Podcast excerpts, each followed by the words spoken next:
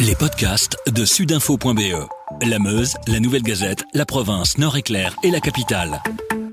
C'est nouveau et c'est maintenant. Ce mercredi, le Centre de crise et le SPF Santé publique ont tenu leur conférence de presse qui a lieu désormais une fois par semaine. Comme d'habitude, ils ont fait le point sur les derniers chiffres de l'épidémie de coronavirus en Belgique, mais les porte-paroles ont également fait un large rappel sur la vaccination et l'état actuel des essais dans le monde.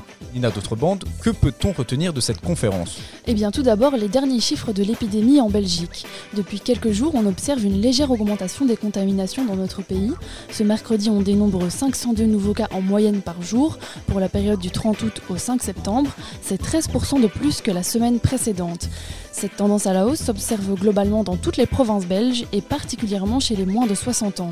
On recense également une hausse des hospitalisations, 21 admissions par jour en moyenne pour la même période, c'est 28% de plus que la semaine précédente, mais rappelons qu'en chiffre absolu, cela ne représente qu'une très légère augmentation.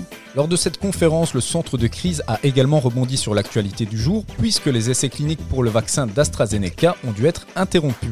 Oui, le vaccin d'AstraZeneca, c'est celui qu'on devrait avoir ici en Belgique, et ce mercredi matin, on apprenait que les essais ont été interrompus après avoir détecté des effets secondaires inexpliqués chez un volontaire. Ivan Latem s'est voulu plutôt rassurant face à cette interruption brutale. Selon le virologue, il s'agirait d'un incident courant et tout à fait normal dans la constitution d'un vaccin. Pas de quoi s'alarmer donc. Ivan Laten en a également profité pour faire le point sur l'état des essais cliniques dans le monde. La plupart des études se trouvent actuellement au stade 3 de la procédure. Les candidats vaccins sont donc en ce moment testés sur des dizaines de milliers de personnes dans le monde et ces tests devraient durer en moyenne 6 mois.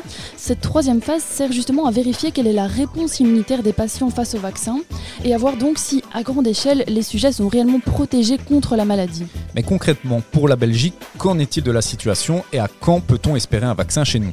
Selon le centre de crise, la Belgique ne doit pas s'attendre à un vaccin avant le printemps 2021. D'autres pays en Europe notamment, par contre, devraient déjà avoir un vaccin d'ici là. Alors pour l'instant, il reste difficile de prédire exactement ce qu'on peut attendre de ces vaccins.